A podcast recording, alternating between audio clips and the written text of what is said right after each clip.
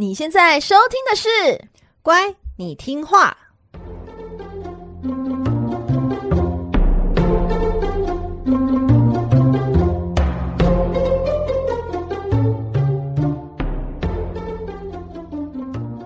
每集介绍一幅名画加一则故事，从故事的关键找出欣赏艺术的线索。只要听懂故事，就能看懂名画。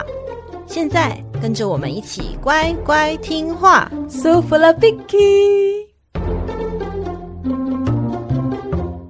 大家好，我是葵花子。Hi，我是佩金。欢迎收听《乖，你听话》。Hello，各位小乖乖们，你们好吗？每集介绍一则故事及一幅名画，希望你听懂故事就能够看懂名画。佩金，恭喜你有鸡精可以喝了！哎，真的啊？真的有人赞助我们吗？哎，你知道其实我们真的开了这个赞助链接，我没有想过真的有人要赞助我们。哎呀，那我先真的是先谢谢各位的那那个干爹干妈，真的很开心呢。哎，我看到了哦，有一位万万他说。感谢佩景和葵花子，爱你们哟！哦，万万是万万是葵花籽的大学学姐啦。那节目开始以来，姐姐就一直很听我们，还帮我们做很多推广。姐姐，我们也爱你哦，爱你，谢谢万万姐姐，谢谢。诶，这里还有一位是 Diego，他说啊，非常喜欢你们的节目，用一幅画搭配故事，让我们了解到希腊罗马神话的魅力，还有画家的典故。当然还有两位合作无间的幽默话语，真是个好节目。希望可以考虑出有声书 CD 诶。哦，Diego 对我们的期待好高哦，但但我觉得，如果我们出有声书 CD 在那个募资平台上，可能我们会亏钱，会没有人想要买，因为有很多都过不了审核。对啊，而且我们的话语可能审核不了，对，审核不过。对啊，谢谢 Diego，谢谢你。呃，还有一位呢，是呃一位很神秘的匿名者，他很简短，他就说加油惊叹号，坚持下去惊叹号。哎，这句话我我我现在最近蛮需要的，坚持下去。对，真的，因为。因为小乖，你知道吗？裴景他最近换新工作嘛，真的是没日没夜在加班。我前几天凌晨哦，凌晨两点半啊，收到他的讯息，他居然跟我说他刚刚才结束工作回到家，真的是很让人家担心你的身体健康诶。真的，我跟你说，连我家人都有担心，因为就是你知道也没办法，就是有时候吃饭时间也过啦，然后晚上太晚回家等等，这真的不是一个长期的工作。哎哎，这边就是怕大家以为我做什么八大行业。我是在在广告公司啦，对啦，所以最近可能刚进去啊，要新就是比较要交接什么的，会比较忙碌一点啊。那希望真的可以撑下去，就是由这位神秘匿名者说的“加油，坚持下去”这样子。嗯，对啊，就是像我除了帮你加油打气，好像也不能做什么，而且你应该对我的鼓励已经弹性疲乏了，所以。所以收到大家的赞助，其实对最近身心灵很崩溃的佩锦来说，根本就是心灵鸡汤。佩锦，我跟你说，我们收到赞助时，你是不是有在捷运还是公车上小小哭了一下？哦，就是那时候正正是搭捷运要去你知道公司的时候，突然觉得哦，瞬间充满了朝气，觉得嗯、呃，今天真的是会是一个好日子啊，因为收到一个那么棒的消息，这样子。而且佩金真的很辛苦。因为他等一下录完这一集节目之后，又要回去继续加班，真的是人生很难呢。哦，真的心好累，不要再说了，莫再说。但是我真的很喜欢跟葵花子做这个节目，然后还有现在还有那么多人的支持，嗯，我会继续努力下去的。那为了帮你打气呢，这一集我们要介绍你最喜欢的女神雅典娜。哎，终于轮到他了！哎，终于，终于，你等很久了，我知道。对，我等很久了，因为我相信有可能跟我一样，就想说，哎，希腊神话中的女神，就是你知道，从维纳斯啊，我第二个就想讲雅典娜，就迟迟无法，就要到十十七集才出现。十七集，对，对，终于，终于，好，我来细细听。雅典娜在神话中呢，最主要的神职是智慧女神，还有战争女神。但她聪明又能干嘛？因此还有手工艺女神啊、艺术女神、法庭女神等等有的没的称呼，也是很忙。那从她的故事呢，或许可以让我们好好想一想，现代人，尤其是女性朋友，该如何在这种忙碌的现代生活中，好好的、优雅的活出独立的自我呢？Oh my god！就是在说我啊！我现在真的活得一点都不优雅诶，晚上还要吃泡面，然后吃泡面又被妈妈骂，这 就已经很可怜了，然后吃泡面还要被骂。好，我要我要学习雅典娜。嗯，那希腊神话的雅典娜呢，对应于罗马神话的密涅瓦，是奥林帕斯的十二主神之一。说起雅典娜的故事哦，我们一样从她的出生开始说起。雅典娜的爸爸呢，是天神宙斯，妈妈是宙斯的第一任妻子，大洋女神莫提斯。莫提斯呢，这位女神非常的特别。如果要完整介绍雅典娜的出生故事，就一定要从妈妈莫提斯开始认识起。我们之前说过，宙斯的父亲，也就是泰坦神王克洛诺斯，他曾经割掉老爸的小居居，然后推翻自己的老爸天空之神乌拉诺斯。但是呢，他推翻老爸之后呢，他也害怕自己的孩子会推翻他，因此他吞下所有刚出生的亲骨肉。只有宙斯幸运地逃过被吞食的命运。幸运逃过一劫的宙斯，在成年之后呢，得到呢这位大洋女神莫提斯的帮助。莫提斯她非常的聪明，而且非常的擅长谋略。她骗克洛诺斯喝下一种像是催吐剂的药，迫使克洛诺斯把肚子里的孩子们全部都吐了出来。于是呢，宙斯便率领这一群被吐出来的哥哥姐姐，组成奥林帕斯神族，来打败爸爸克洛诺斯率领的泰坦神族，成为新世界的神王。当年宙斯在孤立无援的时候呢，得到莫提斯的帮助嘛，所以呢，我们知道宙斯非常的滥情，他就觉得说啊，他是不是对我有好感，然后他就这么爱上人家了。宙斯开始疯狂的追求莫提斯，但是莫提斯没有那个意思啊，他只好不断的变身来躲避宙斯的纠缠。可惜啊，宙斯他的力量太过强大，莫提斯因此被迫成为宙斯的第一位妻子。莫提斯怀孕时呢，原始的大地女神盖亚出来预言了。盖亚说呢：“哎，你们夫妻俩生下的孩子啊，一定是充满智慧还有力量。可惜呀。”这个孩子有可能会上演推翻父亲这一种家族的篡位悲剧。宙斯听到这一种预言，他真的是害怕极了。他一想到这种未来哦，他就想说要好好来解决一下。于是呢，他想办法诱导怀孕中的莫提斯，让莫提斯呢施展变身的能力，变成一滴水。当莫提斯真的变成一滴水的时候呢，宙斯居然立刻就将他吞下肚。你看看他哦，为了保住自己的王位哦，老婆和孩子什么全部他都不要了。我说宙斯叫他变了，他就变了。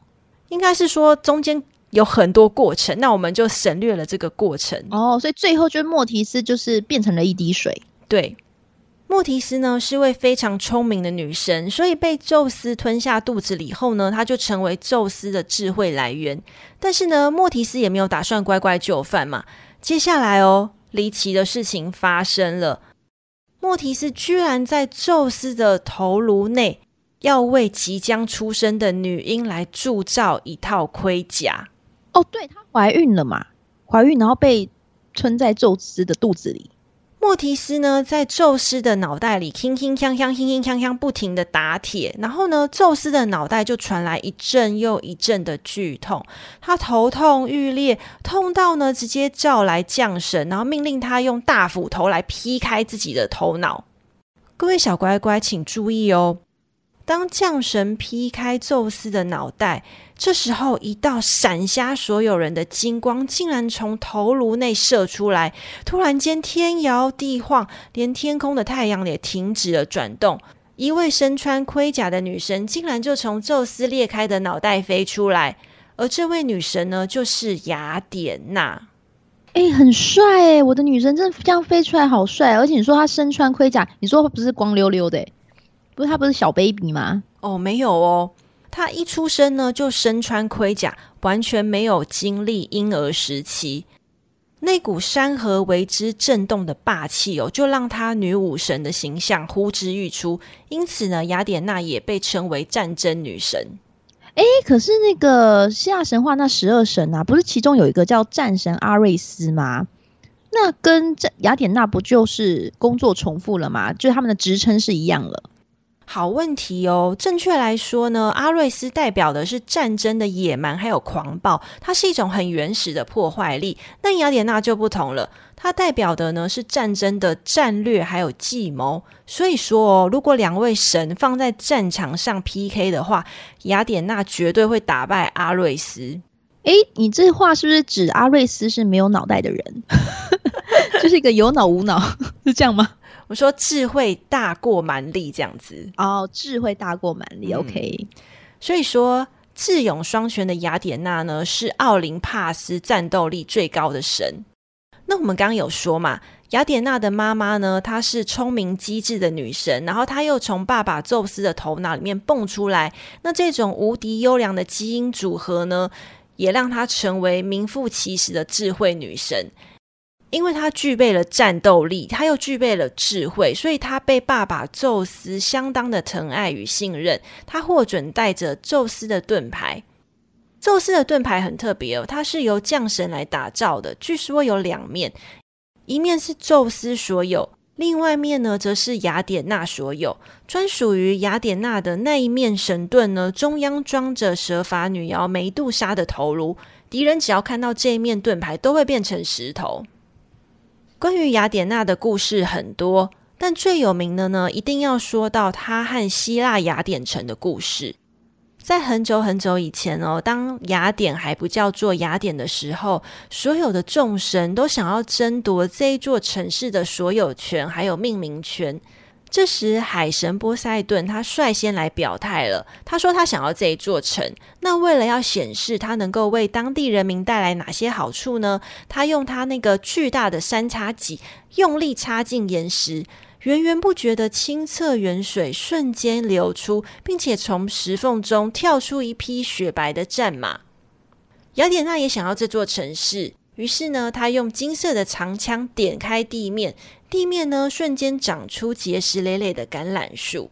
他向人民保证啊，这种橄榄的食物还有经济价值。佩锦，你觉得哪种礼物比较好啊？呃，我觉得应该是橄榄树比较好，因为我觉得你看那个波塞顿很荡生是吗？是这样讲吗？就是比较吝啬，他只给一匹雪白的战马，也不是说给了十万匹。可是那个橄榄树，如果说就把它就是好好的养的话，可以又可以养很好几十年呢，所以我应该会选择橄榄树。根据不同故事版本呢，有人说是诸神的裁判，也有人说是当地国王还有人民的投票决定。所有人都跟你一样认为橄榄树最棒，因为呢，它可以为人民带来和平还有丰收的生活，比起象征力量还有战争的战马更有价值。因此呢，雅典娜获得一致的好评，顺利成为城市的保护神。而这座城市呢，也以她的名字来命名，成为雅典城。雅典娜备受雅典人的崇拜，她还有另外一项神职是手工艺女神，她的纺织技巧无人能敌。因此呢，雅典城的女性呢，也特别的敬奉她。大家如果有机会去希腊旅游，绝对不要错过雅典的帕德嫩神庙。这座神庙呢，就是主要奉祀给雅典娜，是现存最重要的古典希腊时代建筑物，甚至被称为世界美术的王冠。好，那今天我们要介绍的名画呢，就是刚刚故事中提到的雅典城的命名故事了。那今天呢，是由一位勒内安托万海山塞斯，他是一位装饰性。法国画家所带来的作品，其实这位画家呢，他最初的风格是比较古典形式的，也就是比较平衡、庄严感比较重的。但是后来的画作呢，就是比较充满优雅细腻的装饰感了。他年轻的时候呢，在老师的就是指导下呢，他在凡尔赛宫从事装饰的工作。他也是路易十四最著名，就是和广为流传那个马马术肖像之一的作者。那这位画家呢，很可惜，就他留下的生平资料真的不多。但是呢，他在生前就创作了非常完整的一套，就是在描绘女神雅典娜的各种故事，像刚刚那个她诞生的，从头颅诞生的故事啊，还有她雅典娜向人民传授雕塑的艺术的那个画像，非常的完整，都保留到现在。那今天呢，我们介绍就是雅典城的命名的画作。那我们现在来打开 IG，一起欣赏这幅一六八九年。密涅瓦与涅普顿之争的作品吧。标题的名称是用雅典娜和海海王波塞顿的罗马名。那葵花籽打开了吗？OK，打开了。好哦，那我们画面中呢，你可以看到非常明显，画家就是用一种明暗对比来显示胜利的一方跟失败的一方。那右半边呢，明亮光明的就是雅典娜以及她那个枝叶繁茂的橄榄树了。那身为女战神的她呢，你知道她的时尚造型总是会有一个独特的头盔，还有盔甲。那这里画家呢是用金色的盔甲来做搭配的，而在身穿他白色袍子的外层呢，还带一个你知道披披上了一个天空蓝的一个袍子，让整个视觉就是更突出了。而且呢，雅典娜的标配还有一个是长枪跟盾牌，而且它的盾牌通常会有那个蛇发女妖梅杜莎的形象嘛。但这里就是画家就是把那个橄榄树就是往前了嘛，所以盾牌是没有看到的，被遮住了。但小乖乖们可以注意哈，可以放大他那个胸前的盔甲，是不是有一个张着嘴的人形？那个就是梅杜莎的形象。画家呢，把它刻画在他的盔那个胸前的盔甲这边。那你看雅典娜老神在在稳坐在云朵上，眼睛看着他父亲的宙斯，就父亲宙斯，就是一副说：“哎呀，你看呐、我就是不想赢得那么高调嘛，让波塞顿叔叔没面子了，就是一副胜者的一个姿态了。”那往上看看的那一群呢，就是天上那些吃瓜众神们。我们最后再来讲他。我们先来关心一下这局失败的波塞顿。那左边呢，你看波塞顿呢，他手持那个三叉戟呢，好像这就正准备就是往下搓浪地泉水涌现嘛。而一旁呢，还有一些在底下就是帮忙化修啊、加油的，吹着海螺的海洋信使。那波塞顿呢，他手呢就指着要送给人民的战马。那刚刚葵花籽的故事是说是一个雪白的战马，那这幅画呢是黑色黑马。我想呢，应该是画家哈在整幅画作的一个颜色调的比例啊，因为我们刚刚说就是它这种明暗的对比来显示胜利跟失败的一方，所以这里的白呃马呢就从白马变黑马了。那我们来看一下吃瓜众神们哈，诶，小乖乖们，你们可以认得出几位呢？我们可以试着认认看哦。这边形象呢，就分享比较鲜明的众神好了。那我们统一用希腊名，呃，中央 C 位的呢，就是我们的众神之王宙斯。怎么样看出是他呢？就他脚边有一只老鹰。那头戴皇冠，就是在他宙斯旁边的，就是他的正宫赫拉了。那你有看到？正宫就是赫拉旁边有一位，我们上一集讲到的，他有一个羽翼帽的那一位就是赫米斯了。那再来呢，还有你知道这幅画最右边的，也就是头戴钢盔的战神阿瑞斯。那这边你会好奇说，诶，有一个在画面左边有一个老人家，他有着暗灰色大翅膀，右手拿着一把镰刀。诶，这位老人家是谁呀？他呢，其实是古希腊。神话中有一位叫有一位原始之神，时间之神，他呢叫克洛诺斯。诶，这名字有没有觉得很跟那个泰坦神王克洛诺斯呢？有人觉得会搞混，但其实他们不是同一位神。那在希希腊罗马艺术作品中呢，他通常呢这个时间之神都是手持镰刀的老人形象，又或者是以蛇的形象出现，就是有有三颗头啊，人头啊，牛头跟狮子头。那这里呢，其实我很有疑问的就是。赫米斯旁边的有一位小朋友，他感觉手持金剑，然后但他心线上又有绿叶或有绿蛇在缠绕，那头环还有绿叶，这个人我有点看不懂。葵花籽怎么看呢？哦，这个小孩子他其实手上拿的是酒神权杖。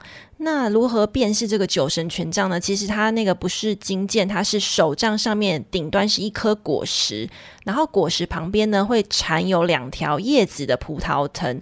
那他头上戴的应该就是呃葡萄叶或者是常春藤的花圈。嗯，嗯，这位呢就是酒神戴奥尼索斯。我们会在后续的节目中呢再跟大家介绍他的故事。嗯，我自己很想要了解这位酒神，因为他的他的画作还蛮多的。对，但他的故事也是蛮复杂的，我们要花点时间来好好厘清一下。好的，那现在我们今天介绍这幅画呢，它是馆藏于就是凡尔赛宫里。那其实雅典娜这个女战神的艺术形象呢，非常深植人心。她呢就是有一身战袍，就是她其实非常有一个高辨识度啦。那你只要掌握以下关键呢，你就非常容易辨识就在艺术作品中的雅典娜了。她呢，第一个她的头部就是必戴头盔。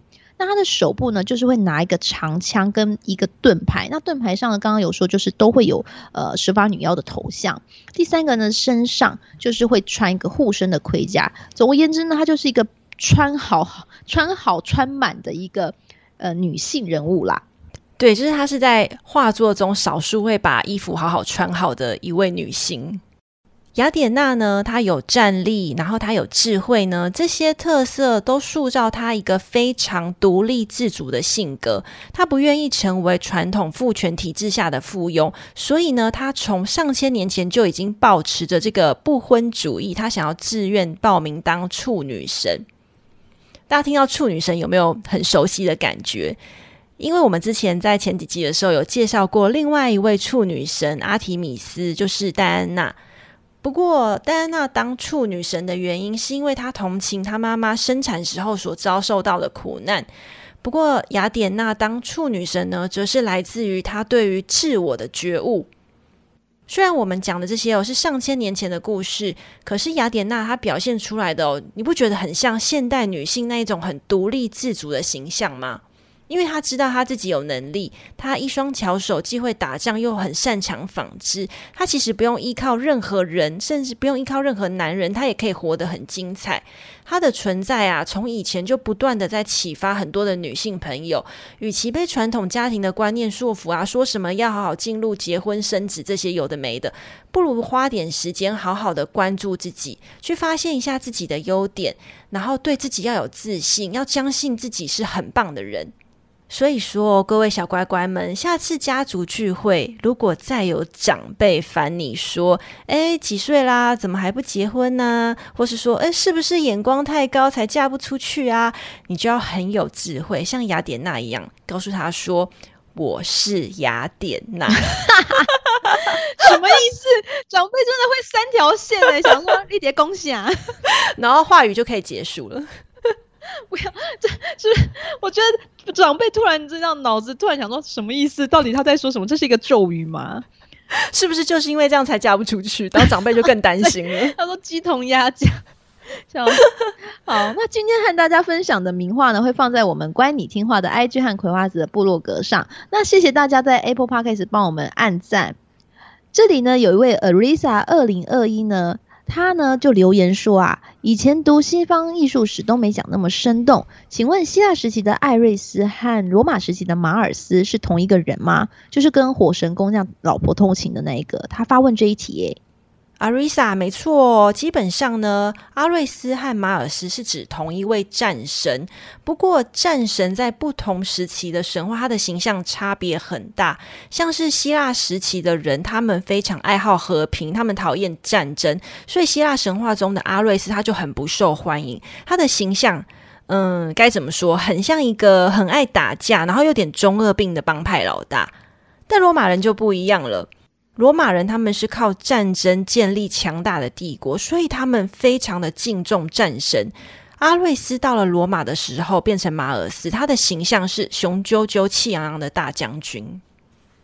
好，如果你还想跟我们说说话呢，或任何建议呢，你可以在 Apple Podcast 帮我们留言哦，我们都会回哦。但要先记得帮我们按赞五颗星。如果你觉得我们不节目还不错的话呢，愿意给我们一些创作上的赞助和鼓励，我们都非常的感激。欢迎大家追踪我们的 IG、IG 和部落格以及赞助的连接，我们一样会放在本集 Podcast 的资讯栏中哦。如果你想要更了解雅典娜的故事哦，还有看看她在雅典的神殿长什么样子，可以去我的部落格做延伸阅读。下集节目我们要来介绍跟雅典娜关系非常微妙，而且一个很有争议性的人物——蛇发女妖梅杜莎，敬请期待哦。是哦，请大家下周四我们继续收听这个频道是乖，你听话，我们下集见喽，拜拜，拜拜。